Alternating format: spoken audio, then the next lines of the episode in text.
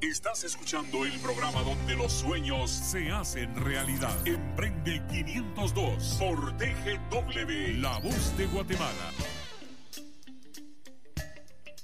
Y continuamos aquí en Emprende 502 y hoy con una excelente, sumamente honrados, estamos fascinados por tener aquí en la cabina de cristal a una persona que ha escrito la historia muy buena de nuestro país y donde podemos decir que Guatemala es gente buena. Hoy tenemos en cabina a la nadadora, atleta y sobre todo medallista Gisela Morales, a quien le damos la bienvenida. Bienvenida Gisela, ¿cómo estás? Bien, gracias, gracias por tenerme aquí con ustedes. Contenta de venir corriendo, pero logré. Excelente. No, lo importante es que ya estás aquí y podemos conversar, ¿o no, Oscar? Claro, claro, vamos a tener temas muy interesantes, ¿verdad? Una asociación entre deporte, emprendimiento, muy, muy interesante. Y sobre todo sueños, así que eh, quisiéramos preguntarte un poquito sobre quién eres, no solo de tu faceta deportiva, que me imagino va a ir brotando allí, pero sobre todo el ser humano, ¿quién es Gisela? Bueno, eh, primero que todo creo que soy una persona muy sumamente feliz, o sea, me encanta, soy muy sonriente, eh, como una naturaleza desde chiquita, ¿verdad?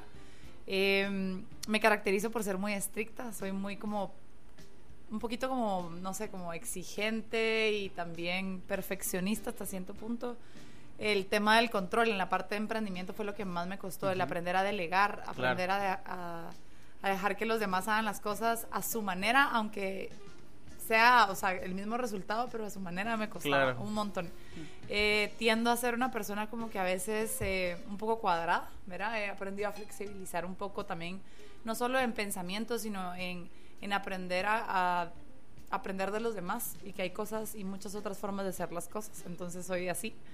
Y en general soy una persona súper cariñosa. Eh, sumamente soñadora y creativa. Yo creo que tengo esa, me decían mis entrenadores que tengo como una mente creativa, pero también como esa mente cerrada, ¿verdad? Es como ambas, tengo como que ambas personalidades en todas las pruebas de, de personalidad que me hacen.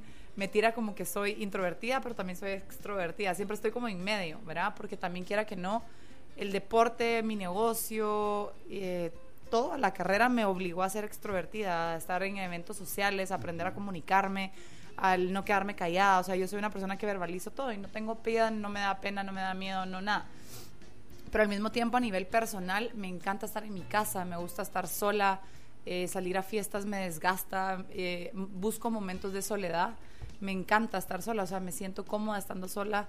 Eh, y pasar mucho tiempo en familia. Soy sumamente familiar, rara vez me cuesta mucho juntarme con mis amigas. Eh, soy muy apasionada de mi trabajo y sé que hay que obligarse y salir con los amigos, pero me cuesta esa parte. Pero tienes un balance, me imagino. Creo que mi balance es un poco de desbalance, porque hay que balancearlo un poquito más. Sinceramente, yo le podría decir que salgo una vez al mes con mis amigos. Wow. Sí, bien poquito. Prefiero estar en casa o, o trabajo tanto y también quiera que no no miro a mis hijos que cuando llego, o sea, si yo llego a mi casa después del trabajo y miro a mi cama, a mis hijos y a mi familia, no quiero salir. Claro, ya. Entonces ya. O sea, si quiero salir con mis amigos es de, del trabajo directo, a cenar, porque si no ya no salgo. O vengan a mi casa. Ajá, o vengan a mi casa, que es como que prefiero.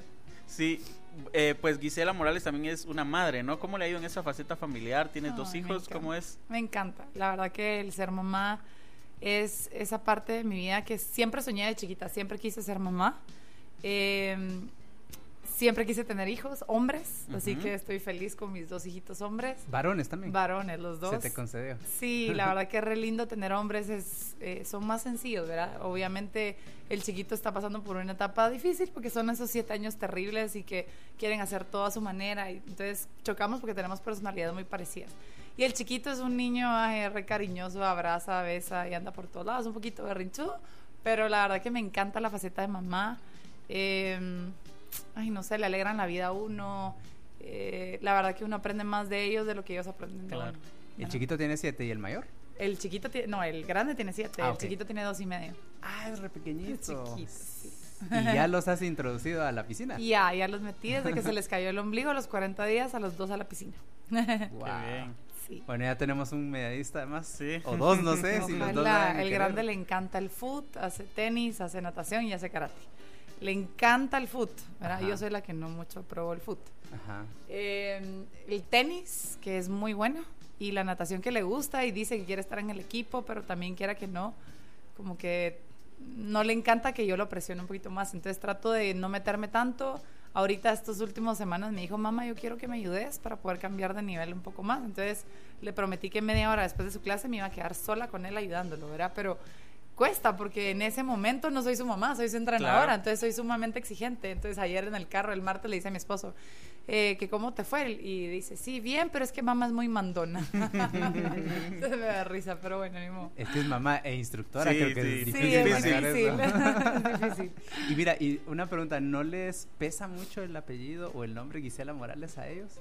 Yo lo he visto con otros hijos de, de, de grandes estrellas de atletismo en general y, o de atletas, no es como, ah, es que sos el hijo de...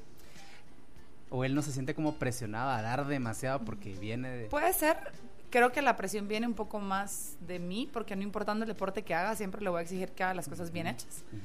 Em, pero creo que es una ventaja que sean hombres para que no estén constantemente comparándolos, ¿verdad? Pero sí es una asociación como muy natural. Por eso a mí me encantaría más que haga tenis, más que la natación, porque creo que así va a encontrar su propio camino también. Eh, me lo voy a disfrutar más yo también, porque si sé que está en la natación, siempre voy a como que quererlo ayudar, a corregir, a mejorar y hasta cierto punto ese rol mamá entrenadora siempre es difícil, ¿verdad? Y yo soy una persona que preferiría estar en el graderío apoyándolo como madre. Sí. Em, no se va a evitar la asociación ahí, ¿verdad? Si fuera natación. Pero igual, aunque fuera nadador, eh, yo sí tengo bien claro que yo no voy a ser su entrenadora. Tengo una argentina que traje a Guatemala eh, a entrenar al equipo competitivo, sé que de todas maneras no voy a estar en ese rol. Sin embargo, yo sí miro cargas, planificaciones. Siempre estás La parte científica del entrenamiento atrás de, del día a día, lo miro yo. Eh, y obviamente, pues con mi hijo, si él me lo pide, me voy a involucrar, pero como quiero más como rol de mamá. Muy bien. ¿verdad? Y Gisela eh, Morales tiene una historia, ¿no? Es conocida como la Sirenita Chapina, la Sirena de Oro. Eh, tenemos entendido que, pues ganaste cuatro medallas de oro, cuatro medallas de plata y una medalla de bronce en tus primeros Juegos Centroamericanos, ¿no? Es, ¿Qué nos puedes contar de esa trayectoria? ¿Qué, qué te ha traído? ¿Qué satisfacciones te ha traído eh, como, como nadadora, verdad? Bueno, mi etapa de nadadora, que ya la miro como mi ex etapa de nadadora, eh, la verdad que fue una etapa muy linda, ¿verdad? Fue una etapa eh, difícil, de diferentes, muy cambiante, ¿verdad? Porque a mis 13 años, que fue esa competencia con el 2001, a mis últimos Juegos Centroamericanos fue un mundo de diferencia, ¿verdad? En mis Juegos Centroamericanos, en mis primeros, no sabía ni qué esperar, no sabía qué era qué, no sabía cómo se hacía nada, era como muy principiante. Yo iba, ay, qué chile era esto, ¿verdad? Y a veces eso es bueno porque como uno no sabe nada, uno no hay expectativa, no hay presión, no hay nada. Y uno se lo disfruta un poco más. Mis segundos Juegos Centroamericanos ya hay una presión y es como, ay, y ahora que repita lo de hace cuatro años, ¿verdad? Entonces empieza la presión, empieza la expectativa, el público, eh, uno empieza a dudar de uno mismo. Entonces tal vez esos como Juegos Olímpicos, eh, esos, ese ciclo intermedio era más difícil porque era como, bueno, ya puse un nivel hasta donde yo llegué y no, no hay que bajar de ahí, ¿verdad? Entonces, o, mejoro o, o, mejoras o mejoras. Entonces, esa presión empieza, lo cual es bueno. Eh, pero también a veces en, el, en la trayectoria uno pierde el gusto, pierde el amor, pues, pierde la, presión. Ajá. Yo creo que el hecho de haber tenido hijos fue lo que me ayudó, porque en un momento yo me dedicaba a estudiar y entrenar, porque colegio y, y entrenos, en colegio y entrenos, y después en la universidad estudios y entrenos, estudios y entrenos. Entonces, lastimosamente uno pone como que todos los huevos en una canasta. Entonces, si a mí me iba bien en el entreno, yo estaba contenta. Si me iba mal en el entreno, yo no estaba contenta. Que si yo competía bien, yo me sentía como exitosa. Si yo competía mal, yo me sentía mala. Entonces, todo estaba como muy amarrado y en algún momento perdí mi identidad como persona. Entonces yo ya no era Gisela Morales la persona que le gusta hacer natación, sino yo me convertí en Gisela Morales la nadadora, era parte de mi identidad. Entonces ahí en ese momento me perdí. Un poco no me disfrutaba tanto la natación y justo eh, por esa misma razón fue que decidí no ir a Londres, porque ya había muchos roces y muchas peleas con mi, con mi entrenador yo realmente no quería ir para solo ir a participar, ya no era una meta para mí. Eh, yo dije, si voy es porque quiero hacer algo bueno y, decidí no, mejor me doy un año break, eh, igual con mi esposo ya queríamos tener hijos. Eh, y dijimos, bueno, aprovechemos este ciclo, tengo hijos ahorita y empiezo Juegos Centroamericanos y empezar un ciclo olímpico completo bien hecho, ¿verdad? Entonces fue bastante planificado, se hizo bien hecho Y cuando nació mi hijo, todo cambió porque la natación ya no era prioritaria, ya no era importante, era secundaria. Y por ese simple hecho de ser la secundaria, yo me la disfrutaba más. Y aparte ya tenía como que a mi hijo que, ah, y quiero hacerlo por mi hijo y quiero demostrarle a mí. O sea, no sé, los hijos le dan a uno una motivación muy diferente. Un impulso. Sí, totalmente. Mira, y yo sé que por lo que te hemos escuchado, eres una persona muy humilde, pero hasta donde yo tengo entendido, la natación en Guatemala fue rota un antes y un después con, tu, eh, con, tu, con tus éxitos. ¿Qué era antes la natación en Guatemala? ¿Por qué no habíamos desarrollado tanto esta faceta, crees tú? Honestamente creo que a mí me gustaba más la natación de antes, Ajá. para ser honesta, porque creo que habían muchos más clubes, había más unidad entre diferentes clubes. Siento que ahorita hay mucho celo, mucho egoísmo, los entrenadores a veces no quieren, digamos, eh, no quieren compartir, son muy celosos, que ni hable con el otro entrenador porque de plano se la quiere robar. Y no es así, pues, digamos, ¿verdad? Eh, yo aprendí en Estados Unidos la cultura es tan diferente, allá no hay celos, allá no hay egoísmos, o tal vez sí los hay, pero como que los tratan de minimizar, hay mucho de compartir, hay clínicas, hay cursos, hay charlas en donde están los mejores entrenadores del mundo y comparten sus mejores entrenamientos, comparten qué hacen, qué no hacen, cómo lo hacen, porque uno en ese mundo sabe que yo puedo tenerlos a ustedes dos juntos, dos talentos. Y no y lo que yo haga con usted no necesariamente siendo la misma entrenadora va a funcionar con el otro.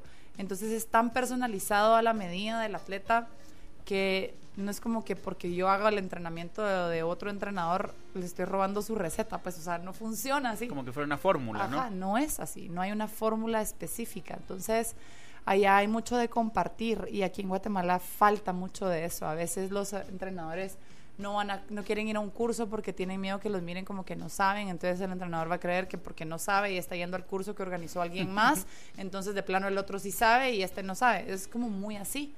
Eh, yo soy yo soy creyente que uno tiene que aprender a escuchar a los demás, aprender de los demás, uno siempre aprende. Y eso es lo que me encanta de Estados Unidos. Entonces me gustaría que la natación pase a eso, más, a esa, a esa como faceta donde pudiéramos estar todos los entrenadores en una mesa compartiendo ideas, compartiendo cosas, Em, y bueno, yo creo que antes era un poquito más así, ahora es un poquito menos. ¿Has tenido interés de tal vez en algún momento de, de, llegar a la federación o, los, a las eh, entidades en donde se podría hacer un cambio o crees que Lo tuve en algún momento hace como un par de años que estuve en una planilla con Gerardo Aguirre cuando estaba para CDAG y en ese momento se me quitaron todas las ganas. el ver esas negociaciones, el ver a los presidentes, el ver cómo se manejan y estar tan adentro y ver realmente cómo se manejan las cosas. Eh, primero creo que soy muy inocente, creo que hay cosas simplemente que no son para mí. Eh, me cae súper mal tener que hacer procesos para hacer cosas buenas y que se queden paradas por estupideces. Entonces creo que a nivel privado uno puede hacer las cosas que uno quiera, las puede hacer mucho mejor y puede hacer mucho más impacto. Entonces eh, decidí de ahora en adelante yo con mis negocios, ¿verdad? Yo tengo ahorita la, academia y creé el programa social Drop by Drop justo para eso, para poder hacer un impacto y no tener que depender de nadie. Eh, y realmente el interés en la federación es nulo, o sea, no pienso meterme ahí para nada del mundo. Y aparte, donar mi tiempo para no recibir nada a cambio y encima pelearse, tener que andar negociando con gente de trances raros, dije, ni cerca. o sea, estoy bien donde estoy. yo creo que estamos en una etapa productiva. Eh, uno a estas edades no tiene lujo para meterse a una presidencia de una federación donde uno no le pagan porque es ad honorem. Ah, y creo que si usted realmente se mete sin... Eh, con, o sea, se mete con, con, la visión correcta, digamos, porque usted no le van a pagar ni un centavo y usted tiene veintipico años cuando se supone que es su etapa productiva, mm, me parece raro que alguien de esa se quiera pues. meter a, hacer eso, ¿verdad? Lo haría cuando ya tenga unos 60 años, yo ya hice la plata que quiero a nivel personal y puedo donar mi tiempo sin necesitar dinero de regreso porque es, gratis el trabajo, pero definitivamente ahorita no. Por el momento no. No lo haría. Qué interesante ese planteamiento porque uno lo ve desde otra óptica y dice, bueno, o de tener super ideas y todo, pero no es nada más irse a meter, sino realmente hacer un análisis y ver cuáles son nuestras opciones. Así que qué interesante. Y mm, bueno, hablemos ahora un poquito más sobre tu emprendimiento. Y hemos escuchado ahí la marca Waterproof, que es, ah, ya tenemos un corte, así que lo vamos a dejar mejor más para adelante. y así podemos hablarlo más a detalle. Estamos en Emprende 502 a través de 107.3 TGW. No le cambie a su dial porque regresamos con Gisela Morales que nos va a hablar sobre su emprendimiento y de otras cuestiones muy interesantes. Después del corte, continuaremos en este viaje rumbo al emprendimiento. Emprende 502 por TGW. La voz de... Estás escuchando el programa donde los sueños se hacen realidad. Emprende 502 por TGW. La voz de Guatemala. Seguimos acá en Emprende 502 con nuestra invitada especial Gisela Morales, medallista y también emprendedora. Y queremos que nos cuente un poquito acerca de su emprendimiento Waterproof, dónde nace la idea, eh, dónde surge eso o en qué momento se te ocurrió abrir este emprendimiento. Bueno, todo empezó más o menos en el 2012, antes de que naciera mi hijo, eh, un poquito antes, en el 2011. Em, ya obviamente uno cuando ya está casado no empieza a pensar en hijos y todo lo demás. Y mi estrés en ese momento, porque siempre voy como adelantada de lo que va a pasar, estresada, eh, era como, bueno, pensar, si mi, tengo un hijo, ¿a dónde lo voy a llevar a nadar? y en ese momento era como, bueno, la verdad que nada de lo que hay satisface lo que yo quiero, mis expectativas no las cumple, no me gusta, no los llevaría ahí jamás. Entonces fue como, bueno, eso de plano me va a tocar enseñarles a nadar a mí, ¿verdad? Eh, yo dije, bueno, si yo tengo esta inquietud, seguramente hay muchas otras personas con la misma inquietud. Así que empecé como a formar el programa que yo quería, que cumpliera con mis expectativas, empecé como a armarlo, a formarlo y poco a poco tuve la oportunidad para dirigir, eh, digamos, era un condominio en donde se supone que me habían dicho de que yo iba a poder, aparte de tener el condominio, poder dejar entrar gente de afuera del condominio para que pudiera poner una academia. Es así que eh, empecé ahí, una academia chiquita dentro de un condominio lastimosamente no se cumplió la parte que pudieran entrar personas externas a ese condominio. Yo no, yo soy una persona como muy emprendedora. Yo para mí conformarme con una única sede en un lugar chiquito y que me paguen un salario no es para mí. Yo no soy así. Eh, entonces les hablé y les dije, no, definitivamente no me vino acá, me estaba yendo muy bien, tenía constantes correos de gente que querían estar en, en la academia y no podían. Es así que pues toqué puertas, ¿verdad? Yo era chiquita y dije, bueno, voy a tocar puertas de colegios existentes porque son piscinas desaprovechadas en un 100%. Entonces toqué la puerta al Colegio Suizoamericano. Eh, y hicimos una alianza y ahí estamos, ¿verdad? El resto es historia. Ya tenemos tres piscinas de natación. Ahorita de Waterproof está una en zona 16, otra en San Cristóbal. Esas dos, ambas están adentro del Colegio Suizoamericano. Eh, y luego la tercera, que es la nueva de este año, eh, se aperturó sobre la ruta interamericana en Misco. Ah, ¿Crees que es difícil eh, para un deportista capitalizar todo ese esfuerzo, todo, todo ese emprendimiento que ha hecho en el área del deporte por tantos años? Porque como deportista sabes que tal vez llega un punto en el que tal vez ya no vas a rendir igual que antes, ¿no? Entonces tienes, pero tienes que capitalizar todos tus éxitos que hiciste. ¿Crees que es difícil? Y tal vez en tu caso pues fue natación, pero hay tantos deportes, ¿no? Eh, creo que tienen que tener una planificación, sin duda. Em, yo ahorré todos los, premios de las medallas, los tenía ahorrados, eh, casi ni los tocaba, trataba de cuidar mi dinero, digamos. Em, tuve la suerte de tener marcas que me patrocinaran en su momento, entonces ese dinero también trataba de no gastarlo tanto y cuidarlo. Es así que, pues, o sea, fui haciendo mis ahorros y teniendo mi propia plata y como creciendo las cosas. Y ese es el tema, que si usted no tiene planificación, yo antes de retirarme empecé a planificar mi retiro, digamos. Entonces yo sabía, la mayoría de las personas eh, cuando rompen de la nada, eh, tomen en cuenta que ser deportista es bien difícil, porque para quien lo hace a ese nivel, digamos, eh, la mayoría de mis amigos se graduaron de la universidad, siguieron haciendo natación, digamos, pero no tienen experiencia laboral. Llegan a los 35, 38 años y deciden retirarse y quizá ni siquiera tienen un negocio previo o no tienen un camino, un, siguiente paso. Y entran en una depresión horrible porque tal vez ganaban, no sé, 40 mil quetzales como deportistas, porque para ese nivel de deportista lo vale, pero luego rompen su deporte y quieren incorporarse a una vida laboral, pero no tienen experiencia laboral, nunca han trabajado, nunca han hecho nada y quizá van a, a pagarles 5 mil quetzales. ¿Verdad? Entonces ese rompimiento es bien difícil para muchas personas y requiere planificación, requiere saber qué pasos vamos a tomar antes de tomar esa decisión, prepararse y por eso siempre soy, eh, es importante que las personas nunca dejen sus estudios por hacer el deporte, Eh, lastimosamente hay muchos que dejan de, estudiar y creo que es una, es una pésima, es una pésima decisión, es un error. Y yo creo que dentro de em, debe de haber trabajar, o sea, tienen que trabajar, tienen que aprender a trabajar porque es la vida, el deporte va a durar cierta cantidad de años y después hay que hacer esa como transición.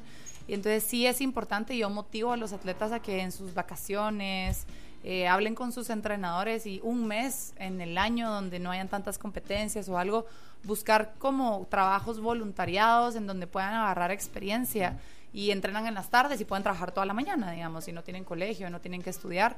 Definitivamente creo que es algo que vale la pena y es una inversión de su tiempo porque esa transición es bastante difícil. Y tú hablabas que estabas chiquitita, dijiste. ¿De qué edad empezó entonces el emprendimiento? ¿Qué edad tenías? Eh, 22. Ah, sí, estabas bien joven. Ajá, yo me casé a los 20, me casé chiquita. Wow, bien joven. Sí, me casé. Es rápida en las pistas y también en los sueños. Mi esposo es 10 años más grande que yo, entonces él tenía 30 y ya teníamos casi 3 años y medio de estar en una relación. Eh, yo sabía que quería estar con él, no necesariamente me quería casar tan joven, pero digamos, entre esperarme o no esperarme, igual no íbamos a tener hijos todavía, o sea, sí, ambos sabíamos lo que queríamos y fue como muy natural la decisión, digamos. Ah, qué excelente. Entonces, desde esa edad empezaste a ver y a construir esas bases. Desde que regresé a Guatemala, básicamente. Yo vivía en Estados Unidos, estudiando allá en la universidad, y desde que regresé a Guatemala dije, bueno, hay, o sea, el problema de un deportista cuando se va a otro país es que pierde el contacto, como que la gente se olvida un poco de ese deportista. Entonces, como deportista, construyó una marca, construyó un nombre y se va a Estados Unidos o a otro país y a la gente no está tan pendiente de ese atleta cuando yo regresé a Guatemala tuve que empezar a construir otra vez ese nombre porque tal vez había sido como un poco olvidado. Yo también quería ser un poco olvidada porque después de Juegos Olímpicos que no me fue tan bien, para mí fue un golpe muy fuerte. Yo me quería como retirar, en primera plana salía Grisela, fracasó. Yo tenía solo 16 años, entonces para mí eso fue muy difícil manejar. Eh, yo me recuerdo que yo lloraba y le decía, mamá, yo no quiero regresar a Guatemala, todo el mundo me reconoce y es la fracasada. ¿verdad? Entonces para una niña de 16 años manejar eso es bien complicado. Y mm, yo quería como desaparecer un poco, lo cual fue bueno, ¿verdad? Pero también cuando desde que regresé y dije, bueno, quiero poner mi negocio, quiero poner una academia, tengo que empezar a construir ese nombre otra vez. Así que eh, fue como muy natural eh, el poner la natación porque era un nombre que ya era reconocido. No me iba a poner a hacer una pastelería, pues, o sea, era, era lo más lógico poner algo en el deporte. Sí, pues eh, buenos consejos, ¿no? En todo emprendimiento hay que hacer esa planificación. Lo importante de tu caso es que lo hiciste muy joven, tal vez no tenías en ese momento las capacidades que otra persona a los 16 años tiene, tal vez eran superiores, pero no sé si la natación y toda esa presión que te pone la prensa, el entrenador y todo eso te ayudó a forjar el carácter para poder llegar hasta este punto, ¿no? Totalmente, o sea, yo desde chiquita soy muy independiente, me tocaba viajar sola, tener que cuidar mi pasaporte, mi dinero, mi mochila, lavarme mi ropa, hacerme mi comida, o sea, creo que el deporte a uno lo vuelve sumamente independiente también, responsable, eh, aprender a estar solo, em, aprender a planificar, porque quiera que no, uno tenía que descansar, comer, tomar decisiones, más que todo, todo el tiempo eran decisiones y mi mamá era como muy estricta en casa, era bueno, puedes ir a la fiesta, sí, pero estás segura que esa es la mejor decisión para tu entreno de mañana o para la meta que te propusiste. Entonces era, pero es que solo es una fiesta. Pero sí, sí, solo es una fiesta, pero es eso lo que te va a ayudar a, a cumplir con tus metas. Entonces, a cada rato me repetían como un montón de sermones y sermones, ¿verdad? Y el deporte así es, era mi mamá o mi entrenador el que me decían a cada rato cosas y eh, yo creo que eso es lo que el deporte forja el carácter, forja personalidades, y yo lo que yo lo que le digo a los papás de la academia es forja a los futuros eh, campeones de vida realmente. no es tanto el deporte en sí, sino el, es enseñanza de vida, sí, es enseñanza de vida porque ¿no? de los valores y todo eso. Tengo papás que me dicen, "Es que mi hija solo va a aprender a nadar a su academia y no sé por qué usted es tan exigente." Ah, o sea que porque como ella de plano no quiere ir a Juegos Olímpicos a los seis años, porque ni sabe a esa edad si quiere o no sé ir a los Juegos Olímpicos, yo debo ser mediocre en la enseñanza. No, o sea, usted tiene a sus hijos en un colegio en matemáticas y usted no le va a decir a un niño, ah, yo quiero ir a Harvard, entonces a ti sí te enseño bien la mate y tú como no quieres ir a Harvard te voy a medio enseñar la matemática. Usted le enseña parejo bien a todos.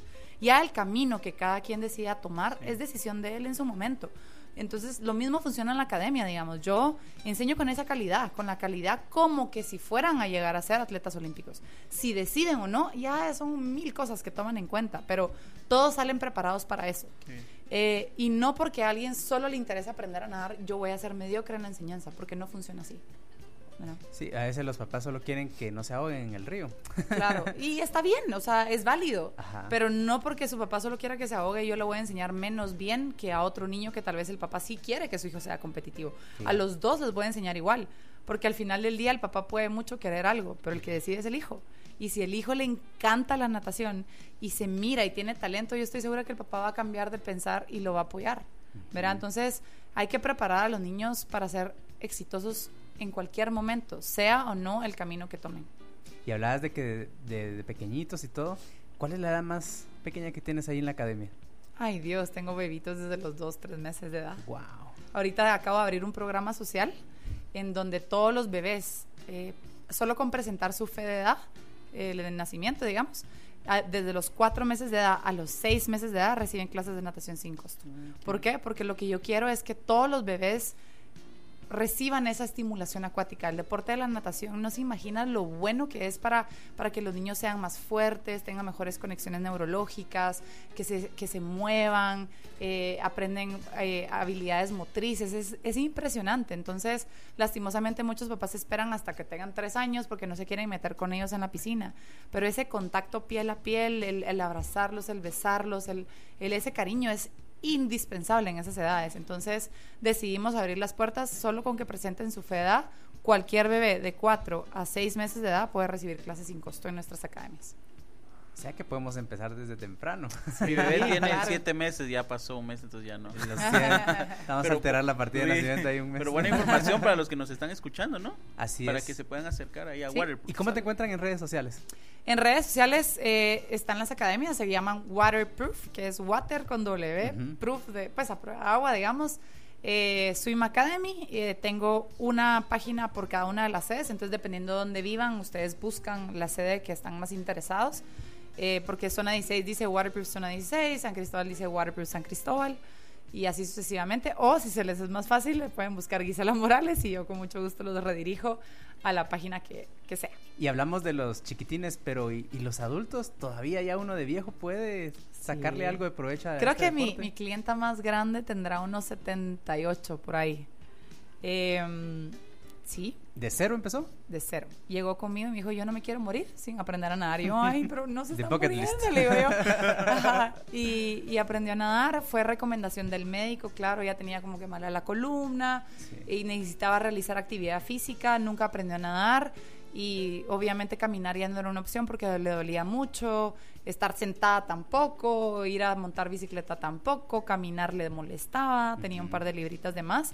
Y la natación, como yo le digo a los niños de ahora, si ustedes no aprenden a nadar ahorita de chiquitos, de grande les va a llevar la grandiola, porque cuando uno está grande, con dolor de cadera, de rodilla, de tobillo, que el cuello, todo, lo mandan a nadar. Entonces, mejor aprender de chiquito de una vez. Y tener esa disciplina, ese hábito, ¿verdad? Sí, entonces en la academia atendemos a todos los diferentes grupos. Tenemos el programa de bebés, el programa de enseñanza, tenemos un programa de adultos, eh, tenemos aqua fitness o para personas que les encanta el agua, no les gusta el gimnasio, no les gusta sudar y sentirse sudados y quieren hacer como que ejercicios de menos impacto. Entonces tenemos como un aeróbicos, pero dentro de la piscina, ¿verdad? Entonces tenemos un grupito bonito de señoras porque ahí es casi que su, su cuchubal diario, ¿verdad? Entonces llegan a platicar y se llegan a ejercitar, es re alegre.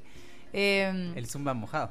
cabal, cabal. Está bien el nombre. Eh, y tenemos del, dentro del programa de adultos, porque es muy flexible, tenemos personas que, qué sé yo, yo quiero hacer una maratón, y yo me quiero atravesar el lago, yo quiero hacer una triatlón, ah, que yo soy nadador máster. Entonces, o simplemente, mire, yo me quiero rehabilitar porque tengo una lesión, o quiero bajar de peso, o quiero aprender a nadar. Entonces, dependiendo de la necesidad, es el programa, pero es dentro del programa de adultos. Y luego tenemos ya el equipo competitivo, claro, ¿verdad? Que ya son niños que ya entrenan todos los días, tres horas al día, nueve sesiones a la semana. Y tenemos al pre-equipo, que son chiquitos entre los siete y los nueve, diez años, que llegan solo dos horas de tres a cinco días a la semana, que se están como incorporando poco a poco a ese camino, a eventualmente ser un atleta competitivo. Excelente. Ya vamos entrando en la recta final de este programa. eh, y queremos preguntarte qué similitud hay entre, eh, hay entre el deporte de alto rendimiento y el emprendimiento de alto rendimiento. todo, creo yo.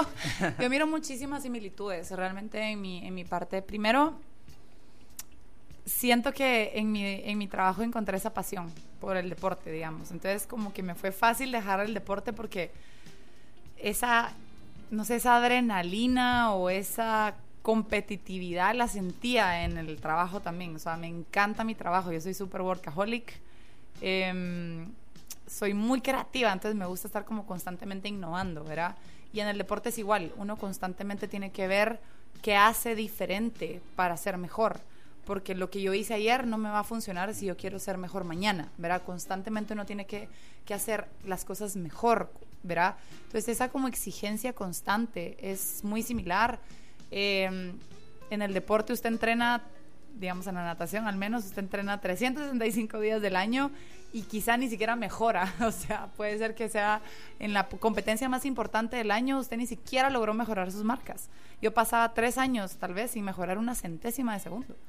Entonces es similar en el, en el trabajo porque los primeros años de un negocio uno no gana, pero ni un centavo, uno firma y firma y firma cheques de proveedores y de colaboradores y uno bien clavado, ¿verdad? Entonces definitivamente creo que el postergar esa gratificación es muy eh, importante porque ahora jóvenes quieren hacer un negocio y, ah, bueno, pero como no me fue bien en dos meses, cerré el negocio, ¿verdad? Eh, yo quiero ser millonario, entonces, ah, pero como este, este trabajo no me está, esta empresa no me está generando el dinero para hacerme millonario, entonces lo cierro. Eh, yo quiero ser famoso, entonces, ah, bueno, entonces voy a hacer un, mes el esfuerzo y si no consigo los likes que quiero, pues ya no lo hago.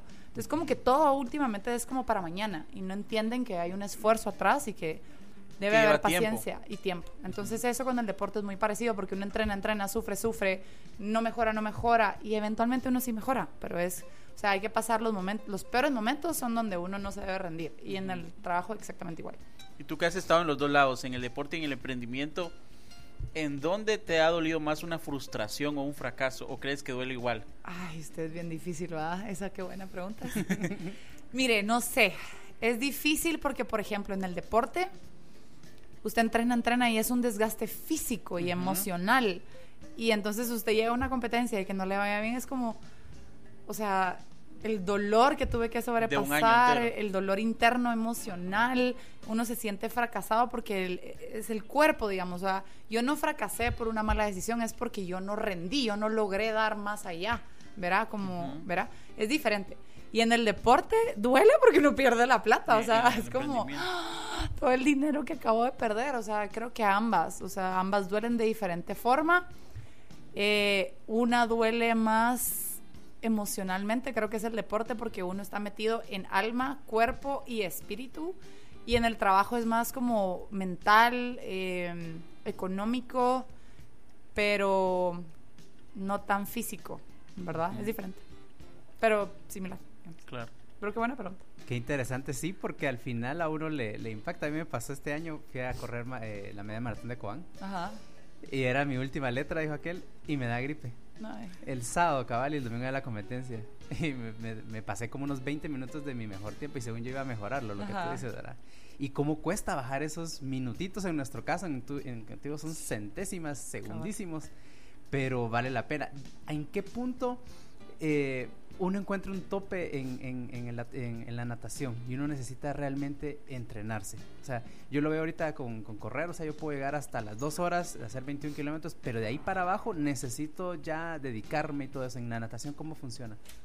Uno se tiene que entrenar siempre. La natación es un deporte como muy difícil. Uno necesita un entrenador porque es muy técnica. Usted tiene que, en la natación no necesariamente gana o sea, sí el más rápido, pero el más rápido es porque es más eficiente dentro del agua, ¿verdad? Logra empujar mayor cantidad de agua de una manera más eficiente que otro. Claro, haciendo menos esfuerzo, cansándose menos. Correcto, entonces es, es como muy importante tener un entrenador porque la parte técnica uno no se automira, pues, o sea, no, no porque sí puedo filmarme y verme, filmarme y verme, pero hay cosas como puntos ciegos que yo nunca voy a ver.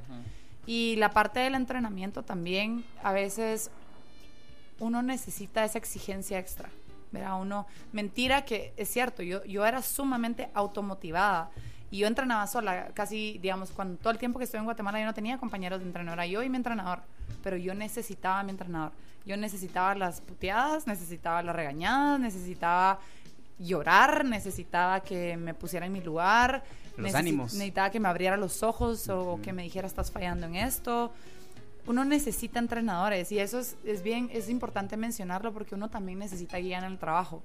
Eh, para ser exitoso, pero coach de verdad, ¿verdad? Porque claro, todos no, esos, no, no. esos coaches de vida que salen ahora con una certificación de un No, mes, de- resulta que ya me dicen qué hacer, tampoco, pues, No, pero no, de, Eso fue de- de instantánea. materias, Cabal. de materias específicas, como por ejemplo lo legal, lo, el- cómo, cómo hacer tu emprendimiento, muchas veces que lo necesitas, a veces uno emprende y dejas a un lado los impuestos y los, lo legal. Sí, Y- tener a alguien a quien, a quien acudir. preguntarle, o sea, hay tantas personas que ya cometieron mis 60 mil errores, ¿por qué los tengo que comentar yo también si los puedo preguntar y evitármelos, digamos, ¿verdad?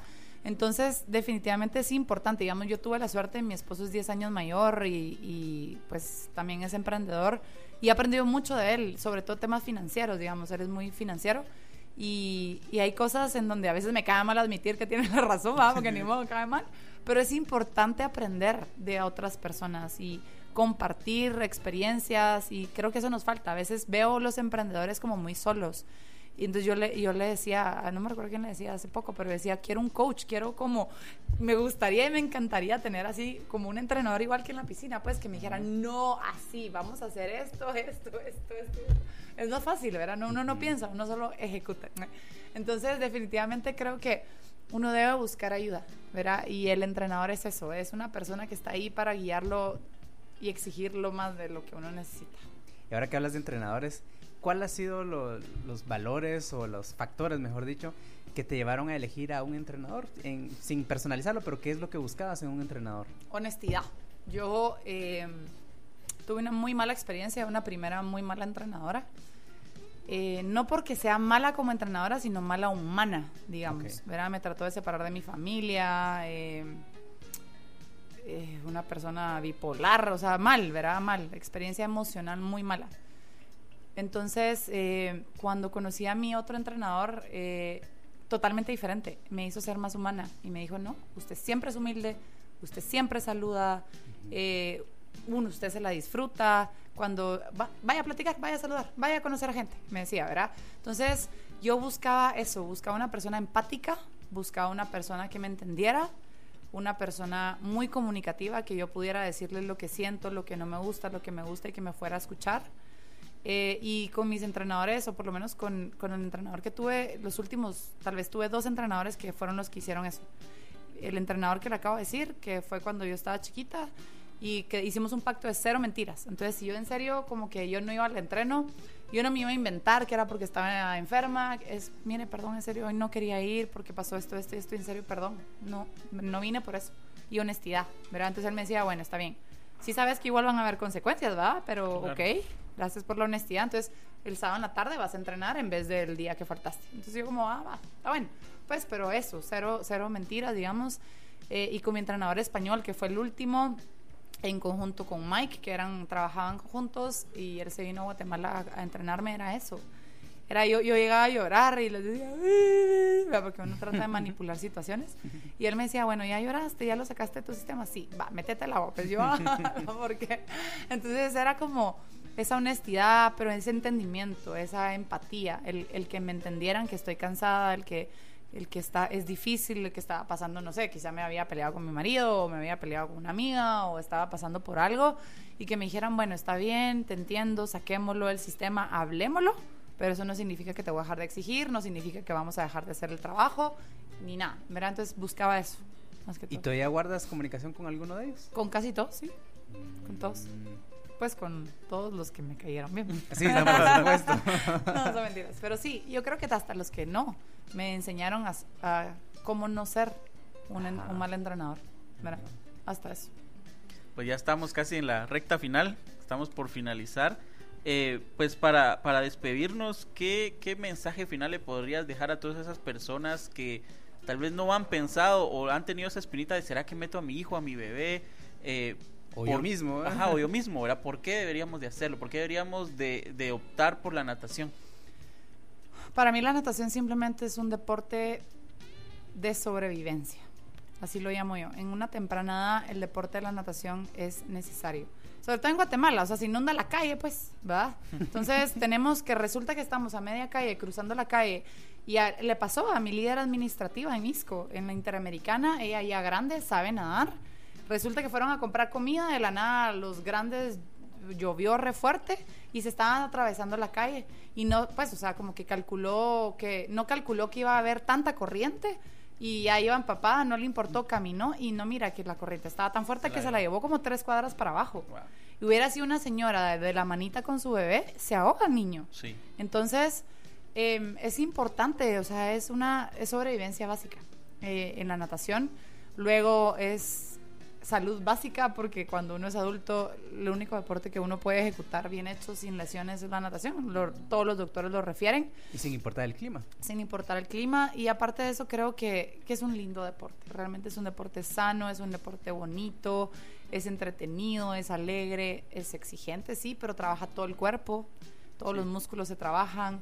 Uno está dentro de la piscina. A mí lo que me encanta es de que uno está dentro de la piscina eh, está en silencio, uno, uno y sus pensamientos, es como una forma de meditación, aprender a controlar lo que piensa. Eh, se vuelve como un deporte como de meditación, ¿verdad? Entonces, yo lo que le, le, recomiendo es tomen la decisión, al final del día están apostándole por salvar la vida y no necesariamente es a su hijo, porque quizás su hijo nunca va a aparecer de un accidente, pero sí puede ser que su hijo, por saber nadar, le salve la vida a otro niño. Entonces, definitivamente no a veces nosotros pensamos, ah, sí, pues que yo nunca voy a la piscina, yo nunca voy a tal lugar, entonces ¿para qué voy a aprender a nadar? Porque ustedes no saben en qué momento su hijo sí va a ir a algún lado solo con amigos y resulta que en ese momento esa persona hizo una diferencia. Entonces, creo que, que mm, las cosas esenciales hay que aprenderlas así como montar bicicleta. Todos debemos aprender a montar bicicleta, es esencial y básico en la vida. La natación debe ser así. Y para los emprendedores, ¿qué les dirías para que se animen a nada? Yo creo que hasta nos relaja un poquito. A los emprendedores les digo, hagan deporte, o sea, sea, ojalá y sea la natación, pero que busquen un deporte, porque a veces pasamos mucho tiempo sentados, sedentarios, preocupados, estresados, y uno tiene toda la carga encima, ¿verdad? Y, y definitivamente hacer deporte es necesario. Uno tiene que hacer una rutina de poder hacer deporte, lo ayuda a uno a pensar mejor, lo ayuda a uno a tomar mejores decisiones, a estar más lúcido. Así que definitivamente hagan deporte, hagan una rutina y sean disciplinados. O sea, si quieren éxito empresarial, de todas maneras tienen que tener una disciplina. Así que mejor que hagan deporte. O sea, que debemos de integrar dentro de nuestra agenda el deporte. Totalmente. Ok, gracias Gisela por tu visita aquí a TGW. Bienvenida para la mm. próxima desde ya. Gracias. Y a todos por su audiencia. Les recordamos todos los jueves a partir de las 10 de la mañana aquí en el 107.3 TGW, La Voz de Guatemala, en un espacio especial que tenemos para ti, que es donde podemos entender que el emprendimiento involucra muchas áreas. Somos eh, Emprende 502. Mi nombre es Jaime Osorio y Oscar Mota. Y nos vemos el próximo jueves. Gracias, Gisela. Gracias.